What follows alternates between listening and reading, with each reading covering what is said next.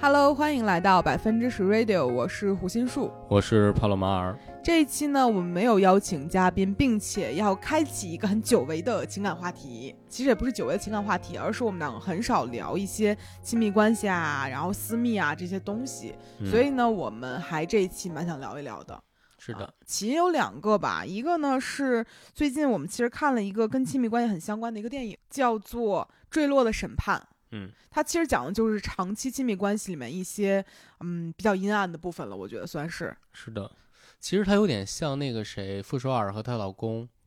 嗯一嗯，我不我不对别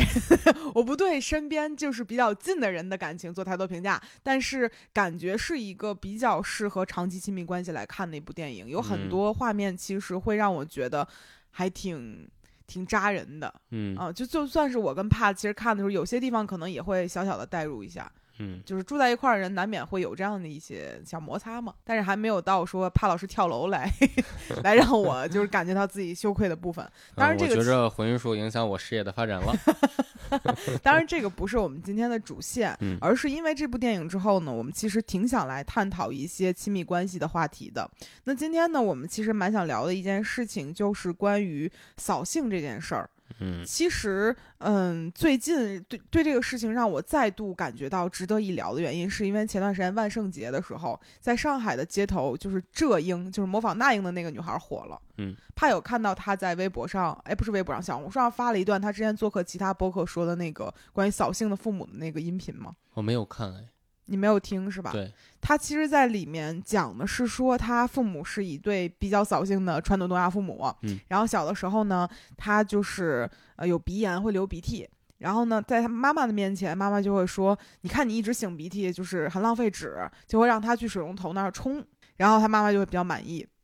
他爸爸呢，看他在那里冲洗，觉得很费水，他就得去那边去洗拿纸擤鼻涕。所以他后面就养成了一种在妈妈面前用用水洗，在爸爸面前用纸擤的这样的一个调节机制。所以其实他就讲到他在这些比较高压的一些生活环境下里面逐渐长大，所以他现在会觉得能够逗别人开心也好，是一件还不错的事情。嗯然后其实这段虽然说和我的童年并不是很相似，甚至说挺不相似的，但是仍然会让我觉得，嗯，扫兴这件事情蛮触动我的。是的，嗯，怕最近有没有什么想到说关于扫兴的事情？扫兴的是啊，嗯，我其实最先想到的一点是关于我们播客的一件事，你说，就是我们上期录了那个宠物沟通师嘛。嗯个我是不太相信这件事，或者说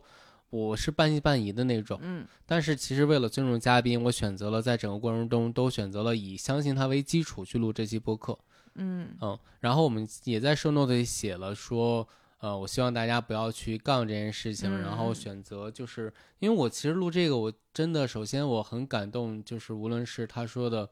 嗯，百富还有泡泡还有渣渣说的那些话，嗯，其实是我心里面都相信他们会真的很喜欢我们。嗯然后比如说百富说他真的就是为我而来，我也很相信这件事情。你主要是相信这个事情。 泡泡说你笨那你就不相信，其实感觉那个更像是 沟通师本人对我的判断了，啊 嗯所以我觉着，嗯、无论是我希望还是我们整体表现出来，我都希望大家在讨论这件事情的时候能够尊重这个职业吧。嗯嗯，但其实我觉着好多评论是蛮不尊重人的。嗯嗯，，对，其实我的感觉就是这个事儿呢，就是听播客这个事儿，我听个乐儿，对，就是我有对点害怕。本来我们的播客呢，就是一个没有什么呃营养价值。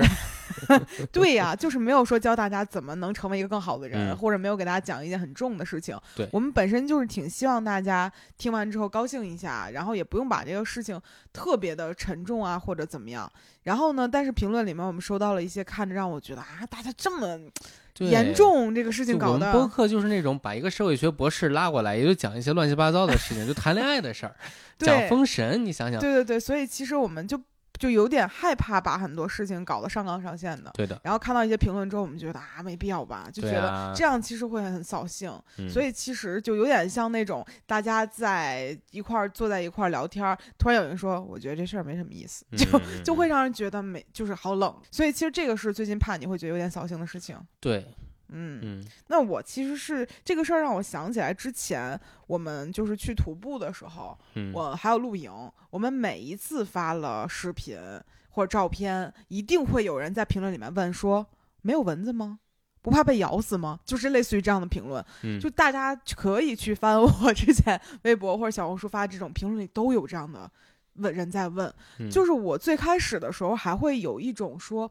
是不是这个人真的想来这个地儿？他就是以一种说，嗯，希望你能告诉我这个地方有没有蚊子，好让我决定我去不去。嗯，然后我后来发现，这些人根本就不在乎这个事儿，他并不想来这个地儿，但他就是想质疑一下你的生活方式是有问题的。嗯他觉得你这不是自讨苦吃吗？这地儿那么多蚊子，你还能好？但是其实是这样的，就那些地方它并没有蚊子，其实蚊子是更多是来自于脏水，或者说就是生态环境很差的地方，因为它对没有天敌，然后也也有足够的脏水去让其他生物在这个水里生活不了，它的幼虫就生活的很好，嗯，所以才有很多蚊子。对，嗯所以其实就是如果你在一个呃自然风貌很好的地方，嗯然后呢生态系统相对完善的地方，其实这些东西就不会变得那么成为叨扰你的事情是的，啊、起码比如说你没有办法保证说户外没有虫子，就是嗯正常的来讲一定会有，比如什么蚂蚁啊什么这种东西都会就会有。就我们在露营的时候，每次都遇到那种腿超级长的蜘蛛，这都很正对常，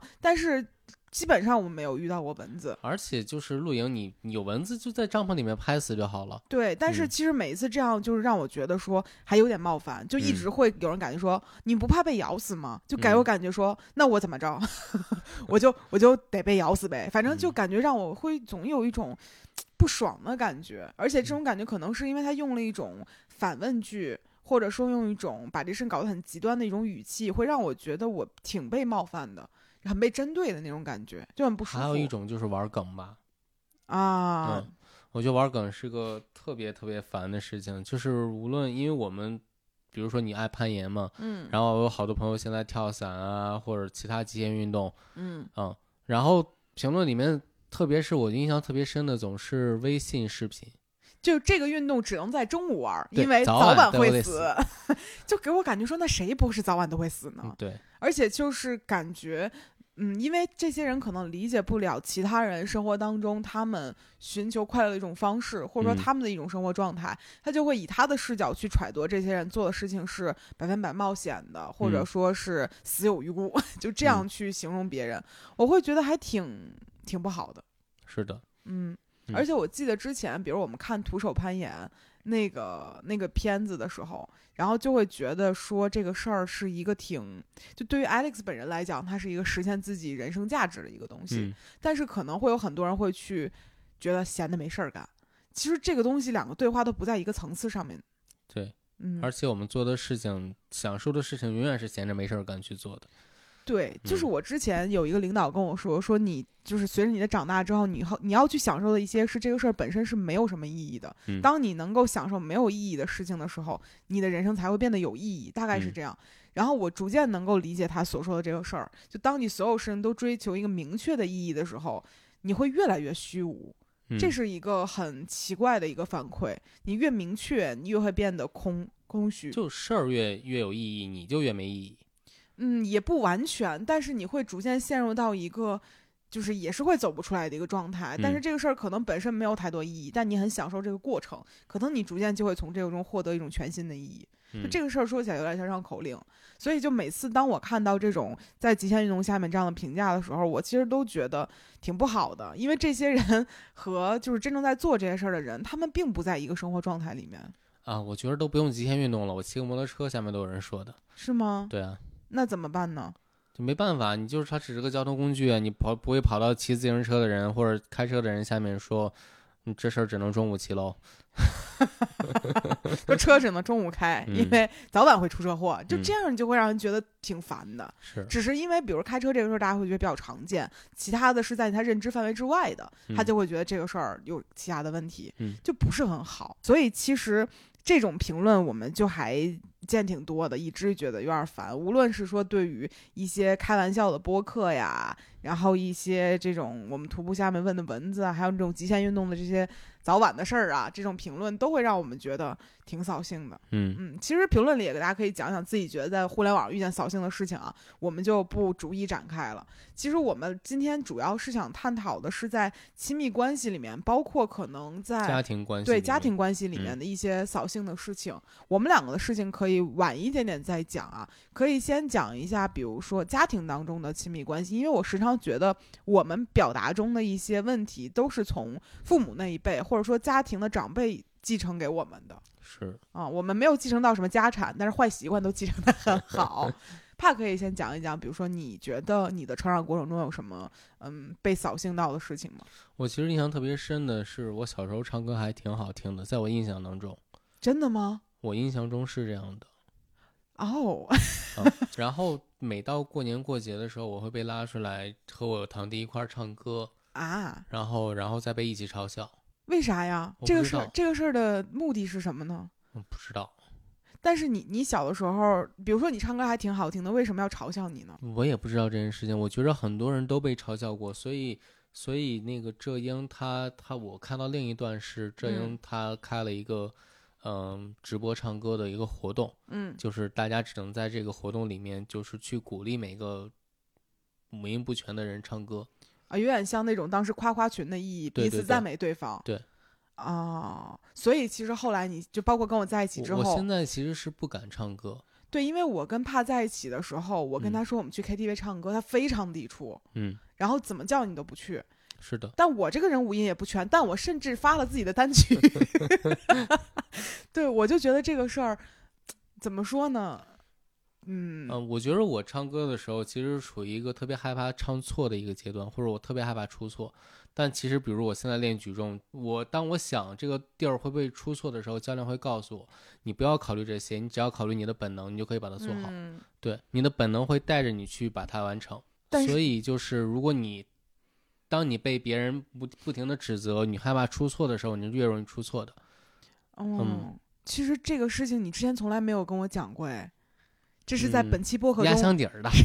亲密关系首次曝光的消息。嗯，我听着其实很痛苦。还好了，我本来也不爱唱歌，就是被拉出来唱歌，我也不不爽的。嗯嗯嗯，我想了想，其实这种事情在我身上是很小的时候吧，大概中学啊，不对，嗯这不小了，是在小学。小学的时候，那个时候会有那种课外班的课程，会有嗯那种小学生可以有那种课外班老师过来挑一些比较某些方面有特长的朋友，可以去少年宫学习。就那个时候会有这种小考，然后我那个时候呢，就是写字儿还不错。因为我从小就是那种特别爱举手当组长的那种官儿迷，所以我嗯小时候就在每件事情上想表现得好，得到表扬。然后那个时候写字的时候呢，我就很认真的，就是什么提笔呀、顿钩啊，就是写的特别的认真。嗯然后当时的书法老师就说啊，这个小朋友不错，你去学少年宫学书法吧。然后我第一次学书法的时候，我穿了印象很深，穿了一件黄色的小夹克。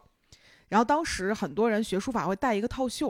因为嗯会防止蹭上东西。但是我那个时候没有经验，说要带套袖这个事儿，而且第一次去我贼兴奋。你就想我小时候胖墩墩儿的小孩儿，然后拿根毛笔就开始在那里准备发挥。然后那节课我上的都非常认真，认真到我完全没有意识到自己的袖子上沾了很多墨汁儿。嗯，啊，然后回到家之后呢，我妈就批评我，就说你看你弄得把自己弄得脏了吧唧的，以后你不许去上这课了。然后我就爆哭，因为感觉那个时候我不能理解说书法是一个练字儿，我觉得它有点像一个认真画画儿的过程，就是你嗯写字的时候，就是像描那个。呃，描红的时候做这个事儿就觉得很很有意思，嗯所以那时候我觉得我妈为什么非要去这样做呢？而且我小的时候，由于我自己也不洗衣服嘛，我就会觉得这个事情那么重要吗？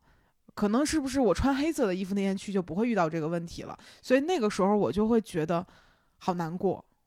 嗯嗯嗯。然后我后来就想明白了，可能就是。嗯，我妈更年期那段时间，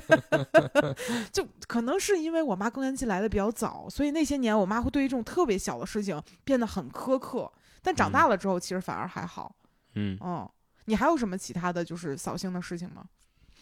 其实挺多的。随便讲一个，不那么严重的啊，不会破坏家庭啊关系的那种。行，我想想，嗯，其实其实这个并不是我的父母带给我的嗯啊，是因为别的亲戚带给我的更多一些。嗯然后还有，比如我妈带给我的吧，我妈带给我的这个也挺大的。嗯，我小我上初中的时候，学习成绩在班里还不错，考过年级的前几名。嗯，然后我妈觉着这个学校不好，她想着给我转个学，什么意思？就是因为我成绩在这个学校里如果排前几，我妈觉着这个学校的人就不行。啊，我懂嗯了，就大概意思是说，我的孩子就不可能拔尖儿，对他拔尖儿了就是这个氛围不好。对，我们宁当凤尾，不当鸡头，嗯是这个意思吧？对。然后你有什么就是后续的状态上的变化吗？呃，然后我就转了个学校，转了学校之后，发现两个学校的进度并不是一样的，哦其实耽误了我大概比如说一个月的学习时间，然后我又转回去了。啊，你又转回去对了，因为我上的初中是三年制的，我转嗯到一个四年制的学，但四年制的会更慢也不是更慢，他学的东西压根儿在那一年应该学的压根儿不是一样的东西，哦，明白？对，所以会导致我在学习当中相当于就完全错开了，嗯，嗯，但这样其实耗费了你更多时间和精力，好像对对，他有点像我，嗯，弟弟，就是我有一个弟弟，他的生活也是，就是父母希望他过得更好，希望他嗯学得更好，就不停的给他换学校，嗯然后到现在为止，我都不知道他有没有拿到大学毕业 证儿，就是他不停的在被安排，嗯，然后以至于他自己也没有办法为自己的人生做选择，然后的他父母不停的替他做选择之后，好像他哪一个东西都没有学完，嗯我觉得还挺挺惨的吧，嗯嗯，当然也可能是我以我的世界观去多，就是去看人家的世界了，也许，但我觉得也有可能是我用我的世界观去看待他了，也许他自己觉得也还好。嗯，但毕竟我觉得转学是个很麻烦的事情，就是你要有让孩子有新的，比如社交啊，嗯嗯、新的适应环境的过程，我觉得对于孩子来说总会是个负担，嗯嗯嗯，确实，在这部分，其实我上学的过程中就还好，嗯，但是是我印象中一个可能大部分人都被扫过兴的，就是那种我小的时候很少生病，嗯但是我每次生病，我首先会挨批评，就会说你为什么今天没把秋裤穿上？你本来今天要穿秋裤，你还能冻着吗？就是类似于这种，当我遇到了一个我的困难，我发烧了，我感冒了，我先得挨顿呲儿。嗯然后我那会儿就经常听他们说说，你瞅瞅你，就是老太太尿盆儿挨呲儿的货， 就是这种特别难听的歇后语。 嗯，你们北京人说话是真难听，然后我那会儿就觉得，我真是个挨呲儿的货。你说我天天我要是把秋裤穿上怎么样？就是会所有的事儿，就是我生病是我的问题，嗯然后就感觉这个事情好扫兴啊！每一次我我记得有一次我就爆哭，就是我一边发烧一边哭，因为我妈觉得我没有我感冒是因为我没有听她的话。嗯，这个事儿完全就错乱了。我也是长大之后才知道有流感病毒这种东西，可能我感冒不完全是因为我没穿秋裤，但我小的时候意识不到啊。嗯嗯其实这事儿在过去的几年表现得很明显嘛，嗯，就是你得了某个病，那就是你的错。你出嗯去玩儿了吗？对对对，就差不多吧。反正就会让我觉得说，怎么这个事情变成我的错了呢？明明嗯是我生病了呀。所以小的时候我就会就很努力的让自己不生病。嗯，我小时候就很强壮嘛，巨能吃，然后长得年纪轻轻就长到了一百四十斤。 在小的时候，确实是让我自己觉得，我只要身体好，长得强壮，我不生病，我就会少挨很多就是批评。嗯就这个其实是我心中的一个正向循环。嗯然后我想到我小的时候还会有一种让我觉得有点扫兴的事情，就是我小的时候会写很多东西。咱们从小就有作家这方面的一个天赋，然后我妈有时候会看到我写的东西呢，就是正常的作文啊，不是嗯日记那种。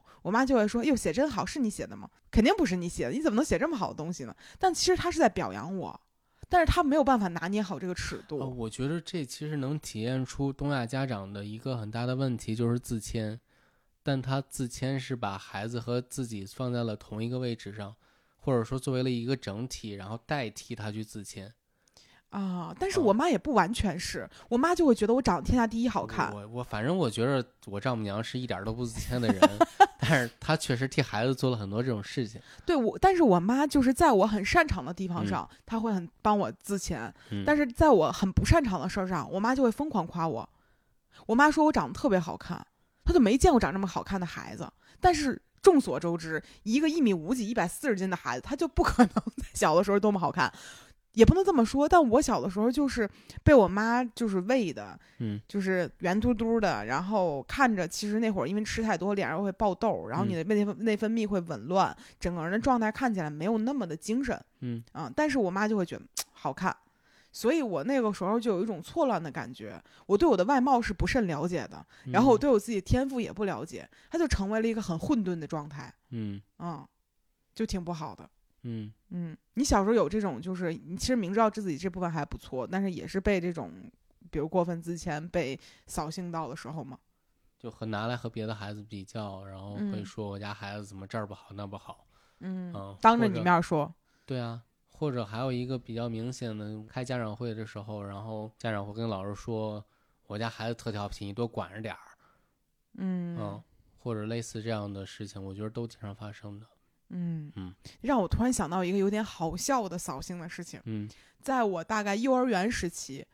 我还是确实是一个胖墩墩儿的小女孩儿的时候，嗯学校跳了一个那个四小天鹅的那种那种班级演出，我超级想参加这个演出，因为我是一个很喜欢表现自己的孩子。然后嗯那个时候呢，老师就选的这个人的时候，大家就找一个四个得胖瘦差不多的，嗯因为你就是很难说长得小胖天鹅放在那儿和一个小瘦天鹅四个人长得很奇怪，嗯所以他就想选差不多的。但是最后呢，由于我太积极想参与这个事情了，老师就允许我来参加这个比赛嘛，算是一个演嗯出汇报。但是呢，我不知道老师是故意的还是他真的没有买到，没有我合体的裙子，我的后拉链根本拉不上。就穿那种后面的裙子，后面是炸开的，那个拉锁是蹬不上去的。嗯然后我的那天试完了之后就没有让我上台，因为我的衣服穿不进去。嗯然后我爸我妈就就就笑我，其实有点像咱俩笑话百富有的时候那种感觉一样，嗯，不是恶意的，就说你看这小胖丫头根本都穿不进嗯去。然后当时我那会儿就好想参加这个东西啊，但是我根本就参加不了，嗯我就印象中永远记得我小的时候胖胖的，然后回头发现卡穿不上那个那个裙子，所以我后面很少穿连衣裙，你发现吗？就是我很讨厌背上就是拉拉锁这个事情，嗯，因为我感觉背上拉拉锁，我就会时刻警惕，想说我是不是有可能拉不上，嗯，所以我就不喜欢。嗯但是我小的时候确实有点太胖了，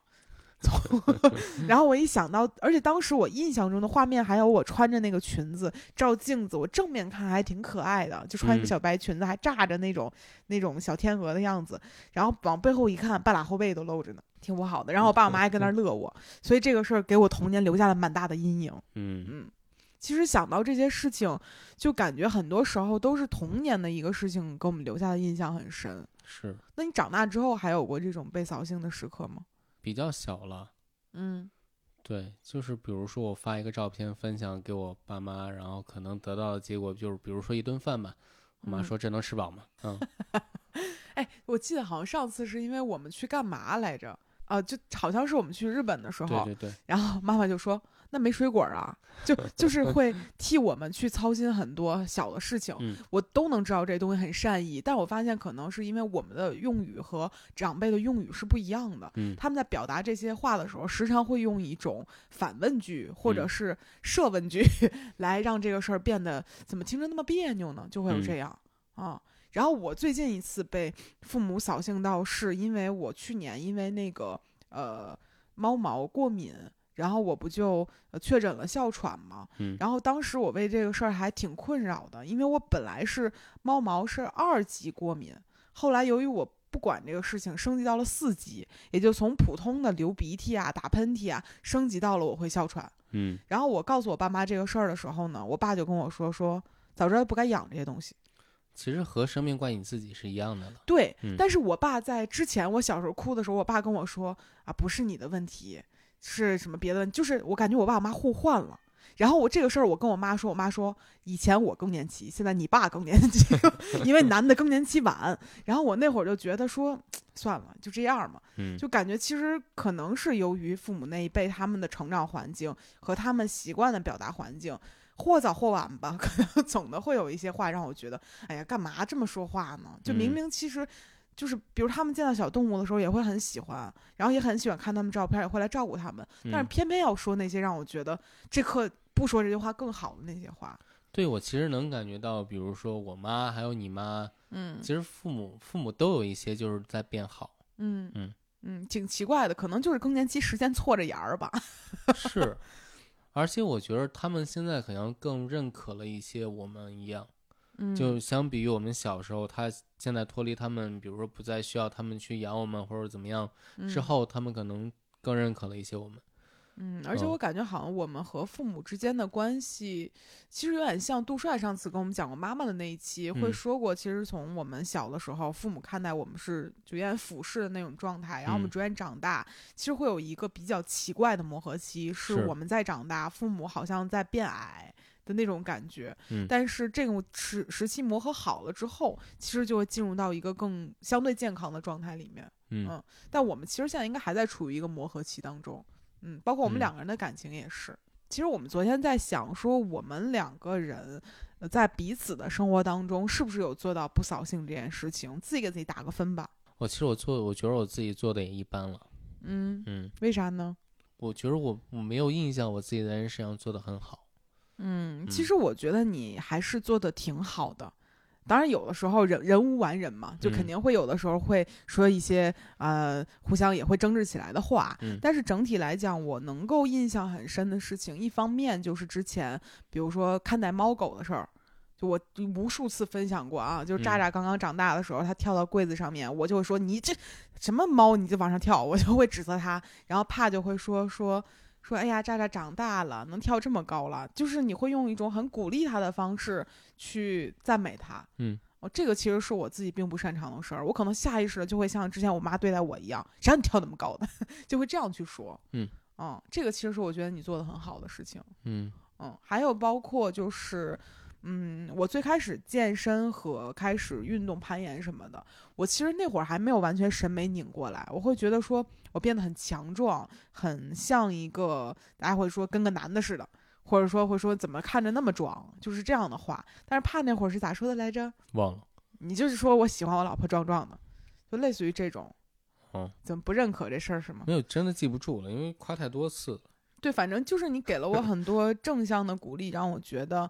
变强壮这个事情是一件很不错的事儿。嗯嗯，包括比如我去，我以前缺钙缺的很严重，然后你就跟我说说去晒太阳没黑，然后你就会觉得我晒成后背晒出很多个花儿也没有问题。嗯，哦，这个说起来好感动呢。感动在哪儿了？ 就你是看我一个扫兴的方式。就是给我感觉这种事情，其实以前不会有人去表扬我。就我记忆印象很深，我之前相处过一个对象啊，嗯就是我就是那个时候脸上长痘，我在脸上涂了两个两个点儿，嗯，就是遮盖，就相当于涂药嘛，脸上有两个小白点儿，他就会说你弄成这样多难看呀、但我心想我在涂药哎，你希望我怎么样？就给我感觉为什么这么刻薄呢？嗯但是在帕这儿我就没有听到过这种话，就哪怕是我非常不怎么样的样子，你也可以接受，嗯，嗯，为什么呢？总会有这种时候出现嘛，就是每个人身上总会有一些问题出现。嗯嗯，你比如我现在，我我说实话，我别看我微博上看着挺精神的，我我现在谁？你微呼博吸精都神？ 疼。比如我会发一些运动的视频了，但是我嗯最近就是真的呼吸都疼，嗯，嗯，然后什么事情都需要胡云叔来照顾，他也不会来嫌弃我，也对不是说不嫌， 这这属于调侃啊，不算扫兴的部嗯分。嗯，就我感觉，可能是因为我们两个都更能接受对方没有那么完美的一面，嗯然后这个事儿就是会让我们觉得我们没有那么多心理预期的时候，就不会去扫对方的兴。比如说，哎呀，你嗯们今儿怎么穿成这样出门了？这种话我们俩就不会说，因为我们俩每天都这么出门儿。嗯，或者我觉着其实扫兴，我觉得有几个方面是认知上导致的，嗯，嗯，或者说地位不平等上导致的，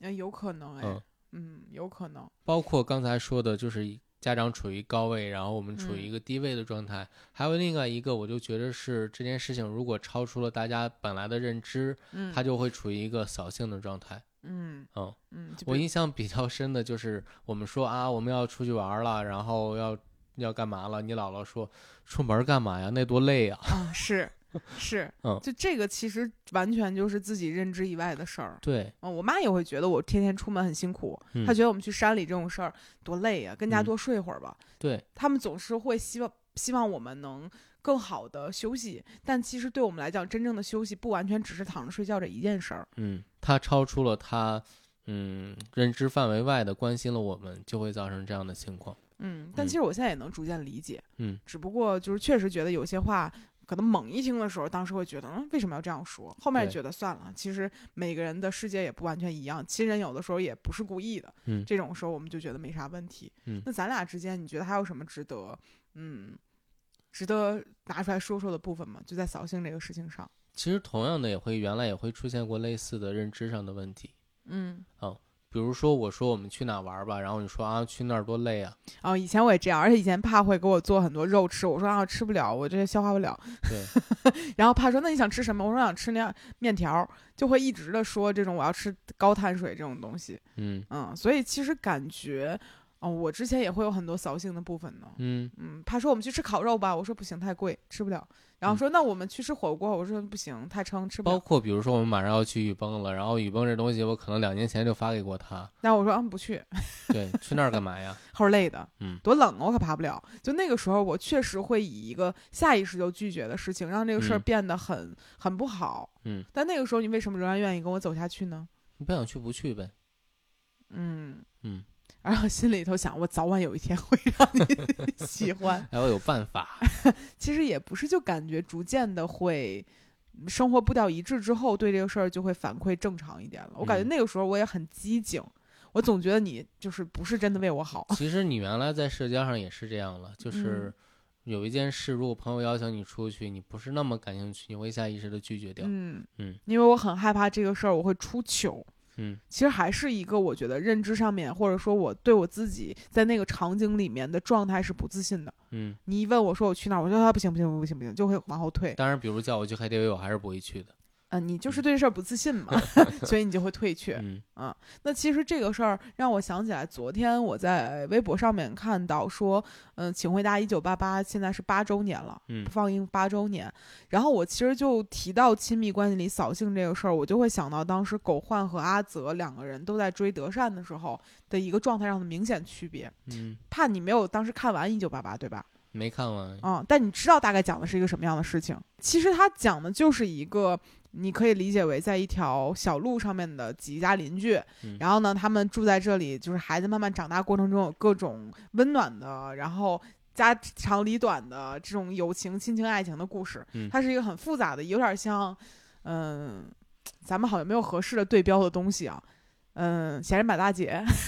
不是不是不是，就很温馨的这样的一个剧，嗯，然后我其实当时看的时候，我非常磕德善和狗焕这一对儿，嗯，我觉得狗焕是一个看起来没有那么会表达爱，但是他又爱得很深的那种人，但嗯又有点让你觉得他的爱那么的。欠吧唧的，就比如说可能揪小辫儿一下，嗯然后可能有些话他也不直着跟你说，但是反着说，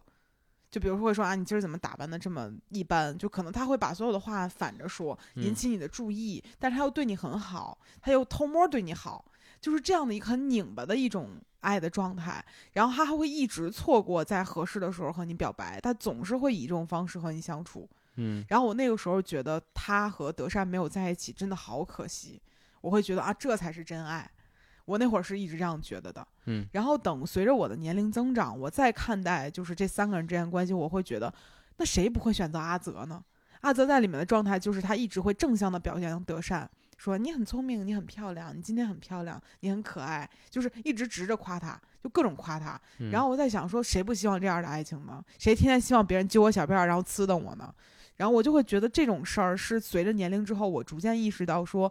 对方如果不扫我的兴，我会过得更幸福。我没必要硬听他的，我又不是个抖 M 的人。嗯嗯，其实怕有的时候做的比较好的一点就是，他会夸我夸到一个很具体的部分，让我觉得他真的有认真在观察我。上一嗯次直播的时候，我换了一个眼影，在下眼影的地方涂了一点那个亮晶晶的东西嘛。然后怕就说说我涂了亮晶晶，我说哪里亮晶晶？他说眼下面亮晶晶，就会给一些好看的具体的地方。我是很吃这一套的，嗯嗯，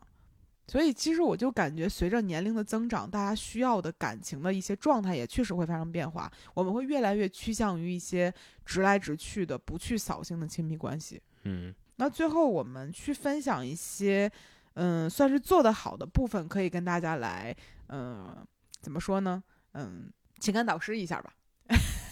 一人说三个点，能让你的爱情更幸福。嗯，认真听别人说话。你这是我做的不够好的地方。对，嗯，嗯，我觉得这个蛮重要的。认真听了，你会给出一个方案，嗯而不是说给一个 no 或者 yes。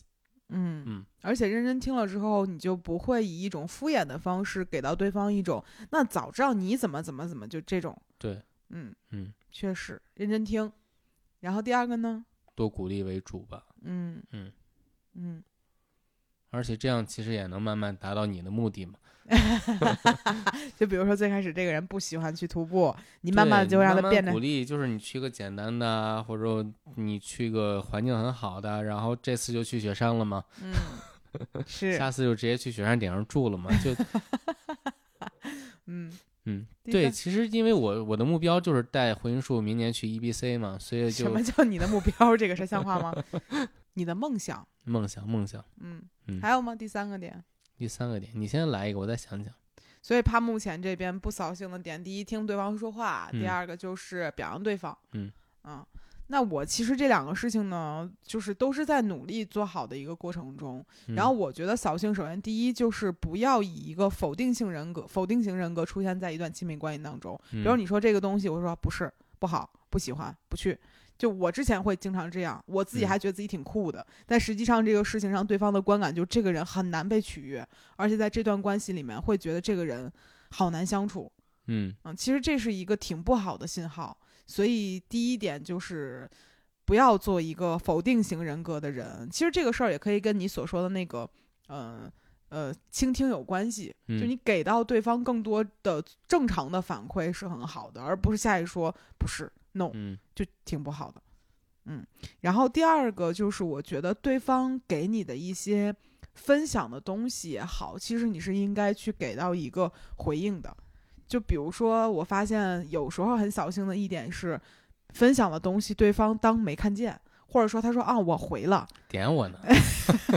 这个事儿尤其会出现在比较长期的亲密关系当中。嗯，就对方会静音，你跟他说一个事儿，对方嗯就是没听到一样，是。嗯 其实我们俩最常出现的画面是这样的，就是回音叔跟我说：“哎，于是今天拍了个什么什么的东西。”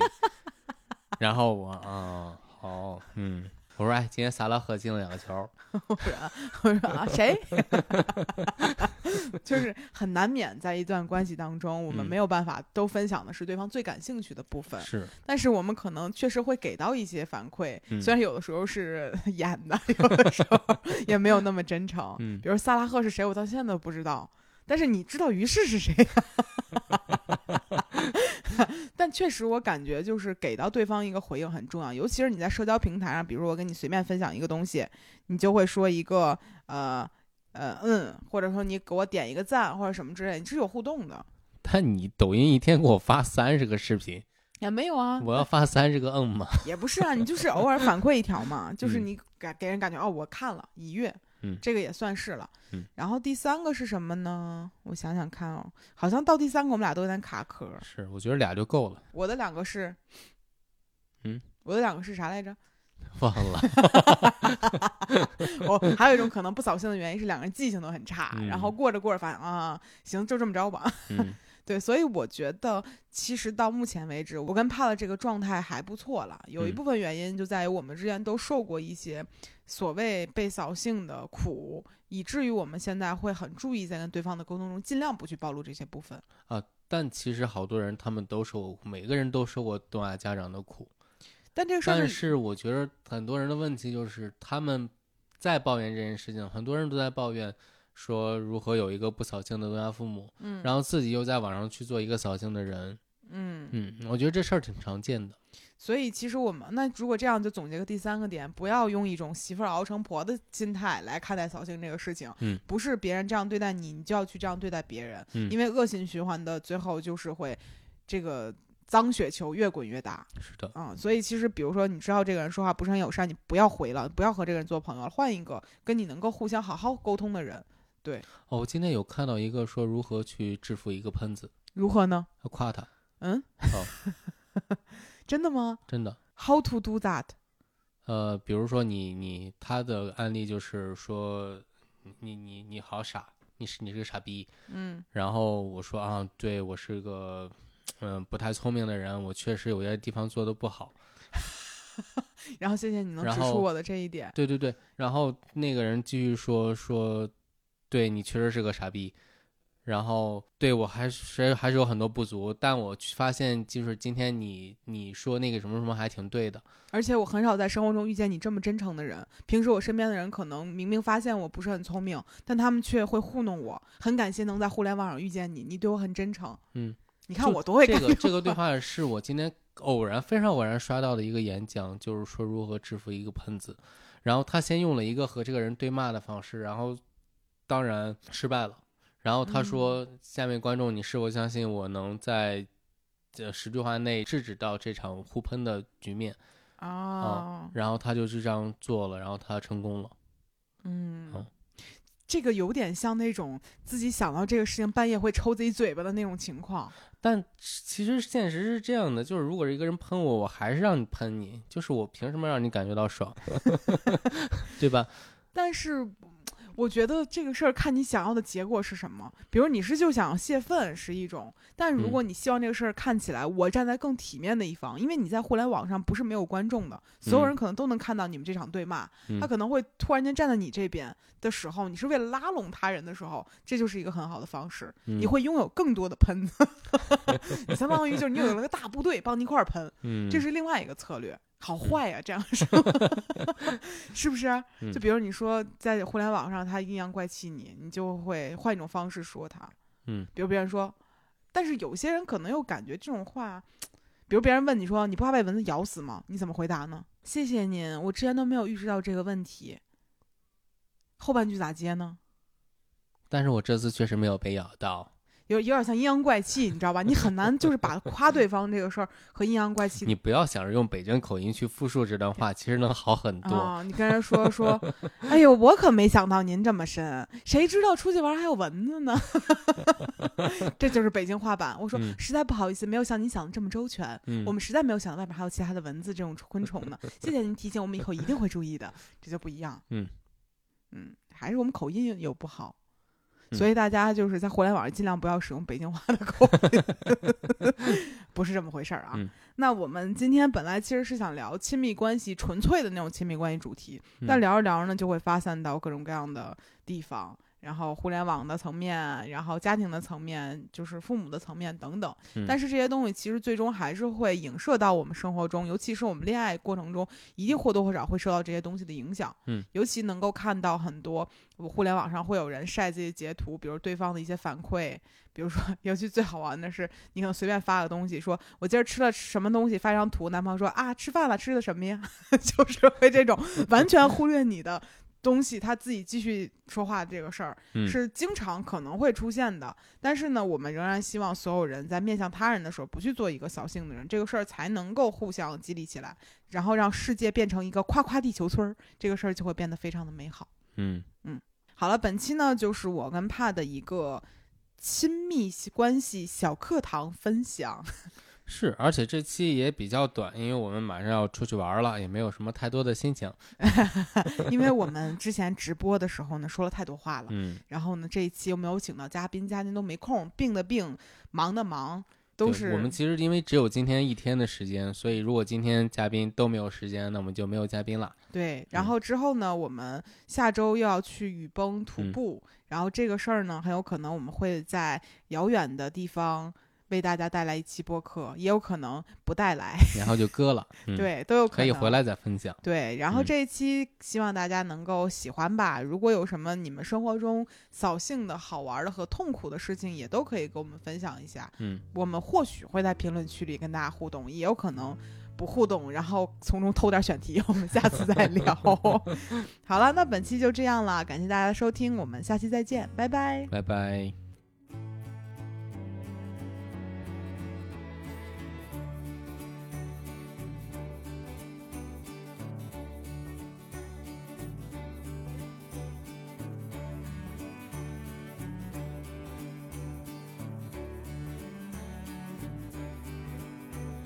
So here we go again. The old to and fro again.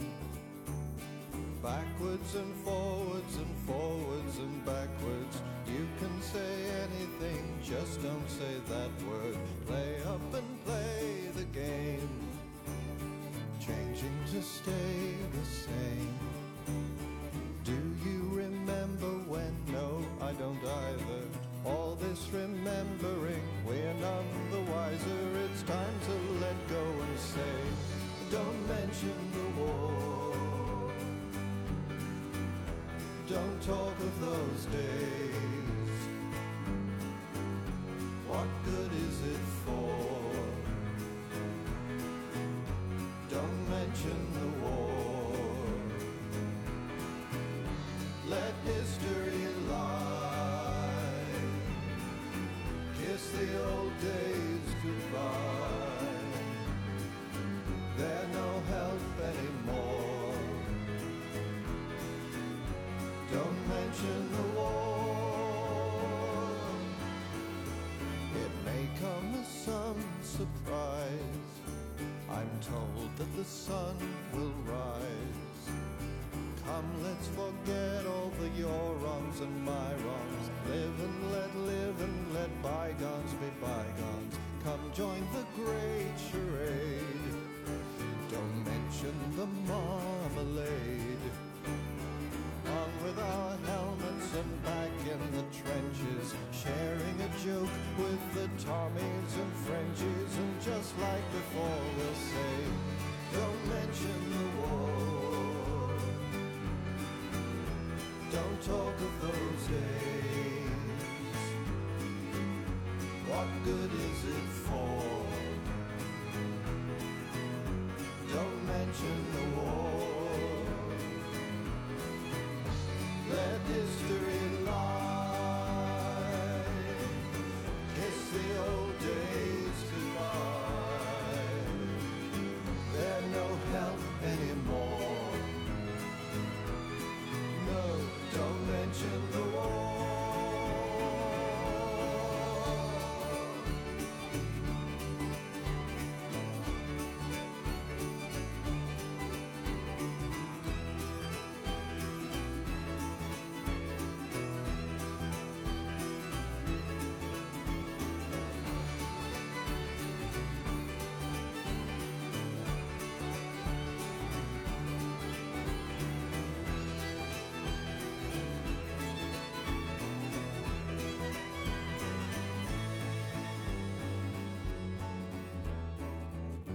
Don't mention the war. Don't talk of those days. What good is it for? Don't mention the war.